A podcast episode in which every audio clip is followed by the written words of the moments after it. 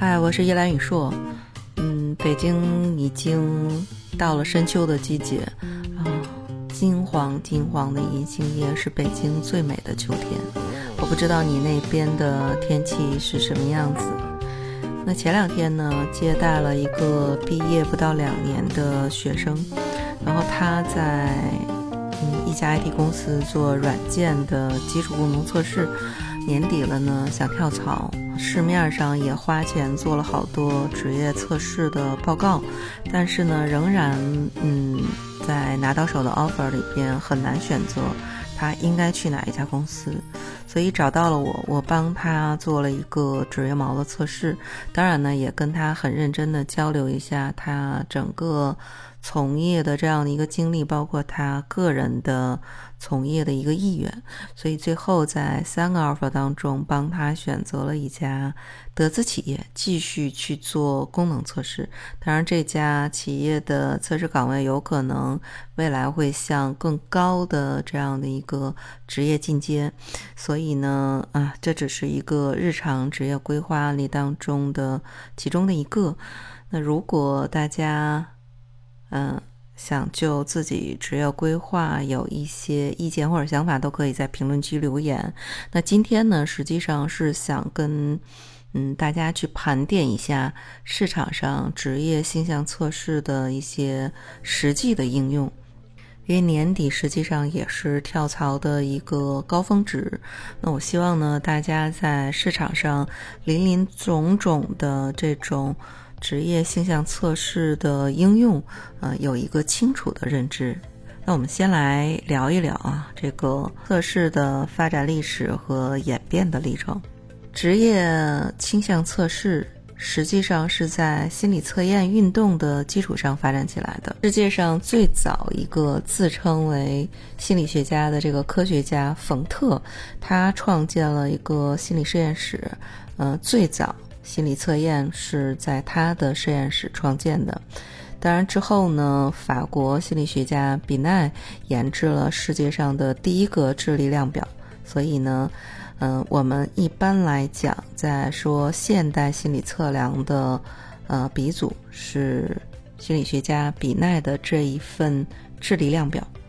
当然，在第一次世界大战之后。其实最早应用的时候呢，是在人才选拔的过程当中去考评，呃，人才的音乐、文字、机械、艺术这种特殊倾向的这样的一个测验。但是后来呢，美国的这个学者斯特朗，他把职业选择和个人的这个特点去做一个结合。呃，编制出来世界上第一个职业兴趣测试——斯特朗职业兴趣量表。那后来呢，它的这个量表又演变成斯特朗坎贝尔兴趣调查表等等等等。当然，一直应用到目前的这样的一个状态，是在美国市场上被广泛应用的一一个职业测量表。当然，美国电报电话公司是最早。把职业素质测评应用于管理人员选拔和评价的这样的一个企业，然后后边呢，像 IBM、福特、标准石油公司都把这种方法用到它的人才管理里边。当然，我们国家我们是引进了很多国外先进的测量技术和测量量表。嗯，当然啊，在引入这些量表的时候呢，很多国内的心理学家会就中国的常模做相应的修订。比如说，呃，吴天敏是修订了中国比奈的测试，呃，林传鼎、张厚灿老师修订了韦氏的儿童智力量表。当然，在人格测验方面，宋维珍修订了明尼苏达这个 MMPI 的人格测试。呃，陈仲庚、龚耀先修订了艾森格的人格问卷。当然，这个时候很少很少的人开始在社会的这个层面上来做职业素质的测评。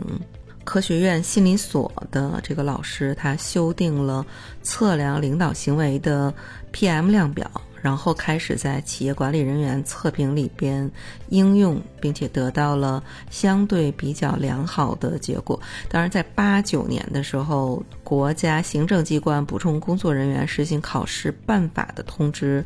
嗯，这个时候。很多的公务员要经过客观的考试，笔试的部分就是行政能力倾向的测试。这意味着说，国家机关用人制度里边开始正式的应用现代职业测评的技术。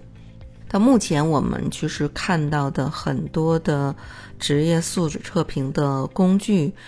影响力最大的是。美国劳工部编制的一般能力倾向成套测试，也简称 GATB 的测试。当然，这个呢，嗯，测试的技术路线它是分成两个方面，一个是工作分析，一个是因素分析。当时他们动用了非常非常的多的这个人力去。分析美国两万个企业当中七万五千个岗位，结果发现可以分成二十个职业能力的模式，并且选出了不能缺失的十种能力倾向。当然呢。因为他们应用的比较广泛，所以在士兵选择、招聘、募用等等等等这些实际应用的领域里边，又对相应的因素去做一个分析，去归纳整理了十种跟职业关系密切而有代表性的这样的一个能力因素，所以最后实际上形成的这样的一个呃职业。一般能力倾向成套测验，其实主要还是从能力方面去评价一个人的职业倾向测试。我们看到的很多市场上的。这个职业倾向测试都是在网上挂在某一个心理学平台上面的。那心理测试一般其实它是分成最高行为测试和典型行为测试。我们知道的能力测试。成就测试是属于最高行为测试，而一般的我们呃网上可以自测的这种性格测试、气质测试、价值观测试、兴趣测试，属于典型的行为测试。因为能力测试和成就测试，它需要调动被测验者的所学的知识、技能，对问题给予最佳的答案，而后边我们所说的这种。呃，性格测试、气质测试等等等等，只要根据自己的真实情况如实作答就可以了。所以，我们现在能够看到的职业性向测试是属于典型的行为测试。当然，它主要的也应用在比较稳定的这样的一个兴趣领域。就我们现在市面上能够看到的。非常普遍的兴趣测试就是霍兰德的职业兴趣测试。整个啊，目前能够看到通用的，我们能够检索到的职业测评，它其实是有不同方向的这样的一个测量，比如说。嗯，第一种是职业兴趣测试，主要呢是考察个人兴趣爱好和未来工作选择之间的匹配度的一个测试。我们能够看到的，呃，是霍兰德的兴趣量表和斯特朗的兴趣量表。那么第二种呢是价值观的测试，它主要是测试，呃，被测试人的这样的一个。职业选择当中暗含的价值观的偏好，就是我喜欢做什么样的事情，啊，这里边主要包括的是施恩的职业锚理论，啊，和舒伯开发的职业价值观的量表，可能职业锚的理论应用会比较多一些。那么第三种呢是人格特征的测量，它其实是帮助被测试者去了解自己的人格类型和。与之相匹配的职业领域，当然最多的就是我们知道的 MBTI 的测试。那么第四种呢是专业技能的测量，呃，当然它是一种综合的测试，包括了对你智力、对你言语能力、对你逻辑推理，包括你的空间判断等等等等，经常用的我们能够看到的是戴中恒教授在国内修订的一般能力倾向测验。那我们怎么去选择市面上的这样的一个不同的量表呢？那我下来简单的给大家稍微稍微的介绍一下这些量表的使用的特点啊。那霍兰德兴趣量表，嗯，实际上是市面上我们看到的最多最多的这样的一个测试量表。它最早实际上是，嗯，美国的职业指导师霍兰德。他有大量的这种职业咨询的经验，是在这样的一个背景之下产生的这个测试工具。那他认为个人的职业兴趣特点和职业之间应该是有一种内在的对应的关系，所以每个人呢都可以。按照研究型、艺术型、社会型、企业型、传统型和现实型这六个维度来做不同程度的组合，也就是说，每个人的性格其实都有这六个维度的不同等量级的这样的一个呈现，只是说，呃，不同等量级之间匹配的百分比是不一样的。在他的这样的一个理论里边，嗯，他坚持兴趣是描述人格的另一种的变化，它是职业选择当中一个更普遍能够被人接受的这样的一个概念。所以他在定义这个人格，嗯，更多的是从兴趣、价值、需求、技巧、信仰、态度和学习个性的这样的一个六面的综合体。所以在职业选择而言，兴趣是个体和职业匹配过程当中最重要的这样的一个因素。其实这个也是和主播之前我们在谈绩效管理的。节目的内容里面提到的绩效管理公式其实是人的能力和意愿的成绩，所以喜不喜欢真的是非常的重要。你可以为了钱去选择一个高薪的岗位，但是呢，我相信它一定不会持久。长此以往，你只是为了高薪而选择一个你不喜欢的这样的一个工作岗位的时候，你会非常非常的纠结。那么第二种呢，就是我们刚才提到的职业锚的这样的一个理论。职业锚啊，它不是员工根据各种测试测试出来的这种能力、才干或者是价值观，而是在工作实际的过程当中。根据自己和已经被验证了的这样的一个工作的业绩，然后现实的去做一个准确的选择，做你的一个职业的定位。当然，最早啊，它实际上产生的是麻省理工大学的斯隆商学院啊，这真是一个教父级地位的研究的这样的一个机构。他真的对所有这个商学院毕业的学生做一个长期的十二年的职业追踪。当时他选了四十四名的 MBA 的一个毕业生，然后从他的面谈、跟踪调查、公司调查，包括人才测评等等等等，最终分析总结出来了这样的一个职业锚的理论。所以。一旦你确定了自己的职业锚，工作起来，你就会有。更多的积极性和主动性，你的工作效率也会得到非常非常大的这样的一个提升。简单的讲啊，如果你能够有一点时间去学习职业锚的相关的理论，其实你自己是可以通过运用职业锚去思考自己具备的这样的一个能力和以往的，呃，已经被职业工作验证了的这样的一个才干，并且确定自己未来的一个发展方向。你去自己通过内省的方式去审视自己的价值观是不是跟现在的工作相匹配？那只有你自己的个人的这样的一个定位和未来要从事的职业相匹配，你才能够在未来的这样的一个岗位里边去发挥自己的长处，实现自己的价值。那关于 MBTI 的测试，其实已经。很火很热了，所以 MBTI 这边的介绍我不想再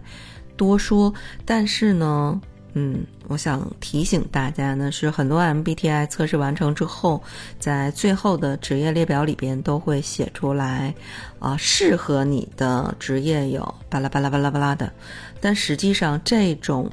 嗯。职业的选择，在某种程度上是一种误导啊，因为这里边的适合是人格意义上的适合，跟职业规划里边我们提到的适合，它不是一个概念。嗯，比如说啊。我是一个易胖的一个体质，就适合去做相扑运动员吗？你先不提我意愿上是不是想做相扑，我能力上就不够啊。所以“适合”这个词儿是一个自我的概念，它里边有很多很多包含的要素，最重要的是一个能力。对 MBTI 测试的是本我的偏好，其实这个本我啊，它只是遵循一条原则，就是喜欢。能不能做好一个工作，更多的是能力和态度的问题，跟人格的类型不太一样。如果工作的性质不符合人格的特点，可能做起来你会比较累，那倒是真的。比如说。无论是你你偏向于内倾的这样的一个偏好，还是外倾的偏好，其实你都可以去做一个培训师。但是一个内倾偏好的培训师去对一群人去做培训，讲的好不好是能力问题。但是如果讲完课，他可能就需要一段时间自己。找一个安静的地方，然后去恢复他的能量。但是外倾偏好的培训师他没有这个问题，他给别人讲课之后，在下课的阶段还肯定愿意再接着跟学员继续去做一个讨论，然后打成一片。但是培训的效果不一定啊，就真的比内倾偏好的培训师要更好。再比如说从人格特点上来讲，呃。外向的人可能会更偏好做销售类的工作，但实际工作里边业绩好的人，有可能就是内向性格的人。虽然啊，他们不一定很享受这份工作，所以实际上任何人格类型的人其实都能做，并且做好任何的工作。那么接下来我们再说一说一般能力倾向测验。先跟大家分享一个真实的案例，就有一个同学，其实他从毕业之后就开始做 HR 的这种基础人士的工作。当然，工作不到一年的时候呢，就会发现他的工作里边经常。嗯，会有大大大小小的这种粗心导致的问题，因为基础人士其实在数据整理的过程当中，其实是要求很高的这样的一个准确性，然后呢，也需要你在重复的繁琐的这个工作里边，能够一直保持精准的这样的一个输出。嗯，由于他很粗心，嗯，自己的这个绩效的结果评分就不是很好，当然呢，自己也会很有挫败感。后来在做沟通的时候呢，会发现他的性格其实很外向，非常非常善于和不同的人去沟通，而且还特别讲所谓的江湖义气，跟很多公司不同部门的同事都有一种嗯非常好的这样的一个人际沟通的关系。所以呢，后来就把他转岗到呃市场销售部门去做。市场的这个渠道的工作，呃，主要去对接公司外部的这种渠道的客户，做一些后续的开发和维护。呃，一年之后呢，会发现他在渠道部基本上是如鱼得水的业务状态，而且赢得了客户和呃部门领导的这样的一个高度的赞扬。现在我们市场上看到的是。戴中恒教授呢，最早对美国的一般能力倾向测验做了一个修订版，嗯，然后呢，最近又有方立洛、林文泉这样的一个老师对。呃，一般的能力倾向成套测验重新做了一个修订，而且呢，现在目前已经形成了一般能力倾向成套测验的中国城市版。呃，在戴中恒教授的中国长模库上又进一步修订了相应的长模库，所以修订后的一般的能力倾向成套测验还包括十五个分测验，其中呢有十一个纸笔测验，四个操作测验，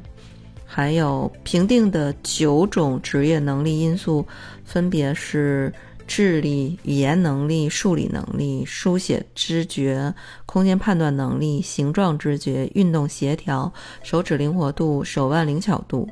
嗯，当然呢，这个更多的是一种能力的这样的一个测试，它需要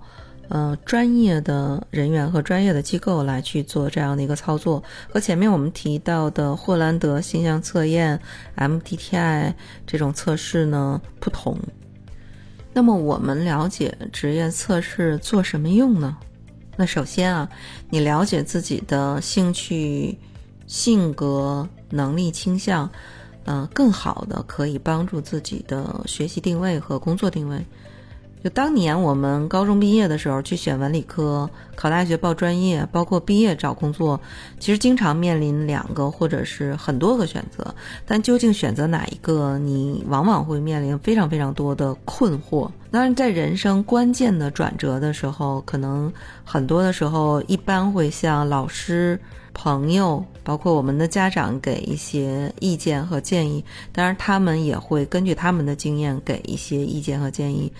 但就像我们生了病要找大夫一样，如果面临未来的职业选择的时候，其实最好是找专业的测评机构和职业规划师来给自己做这样的一个建议，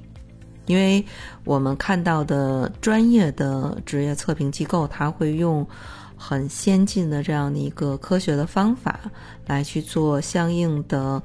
呃测量和评鉴，尤其是有。专业的心理背景的这样的一个职业规划师的参与的话，通过面谈，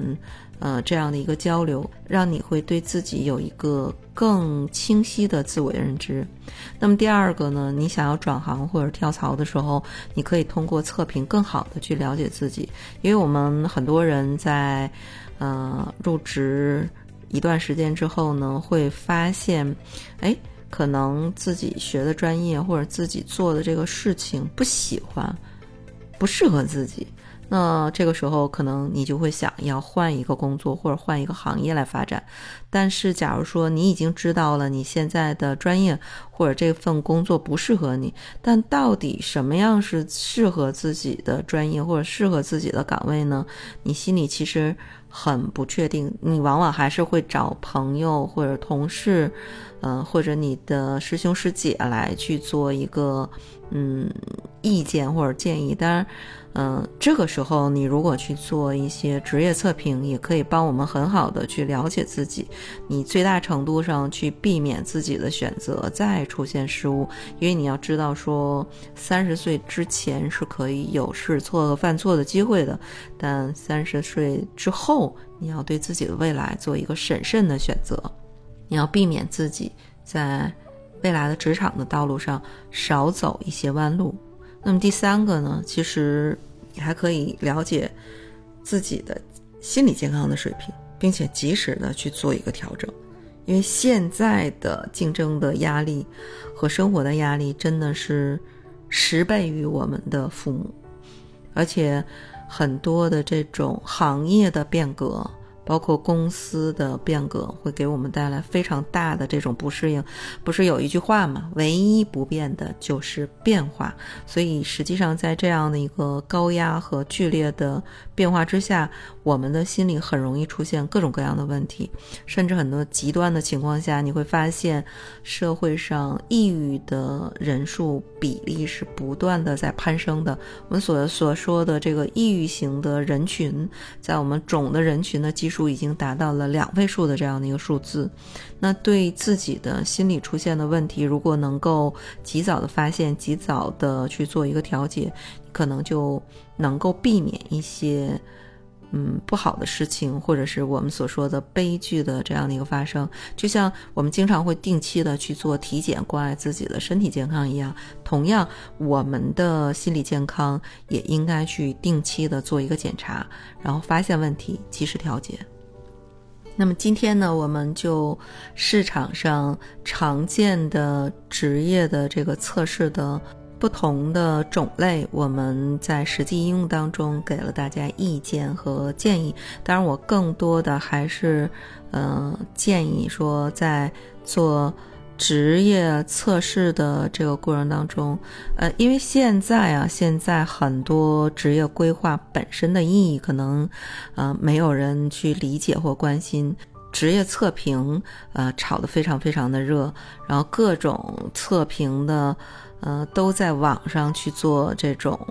嗯，个人的这样的一个自我测试，甚至比如说我们知道的霍兰德 MBTI，包括盖勒普优势，包括 DISC 等等等等等等，还有的用测试去测你一个什么样的职业作为标题去吸引你，最后让你去做一个付费的测试。当然啊，也有用免费来做一个销售后续产品的。我我觉得这个市场上其实都是在。让你去交你的智商税，职业测评只是用来了解自己的工具，仅此而已。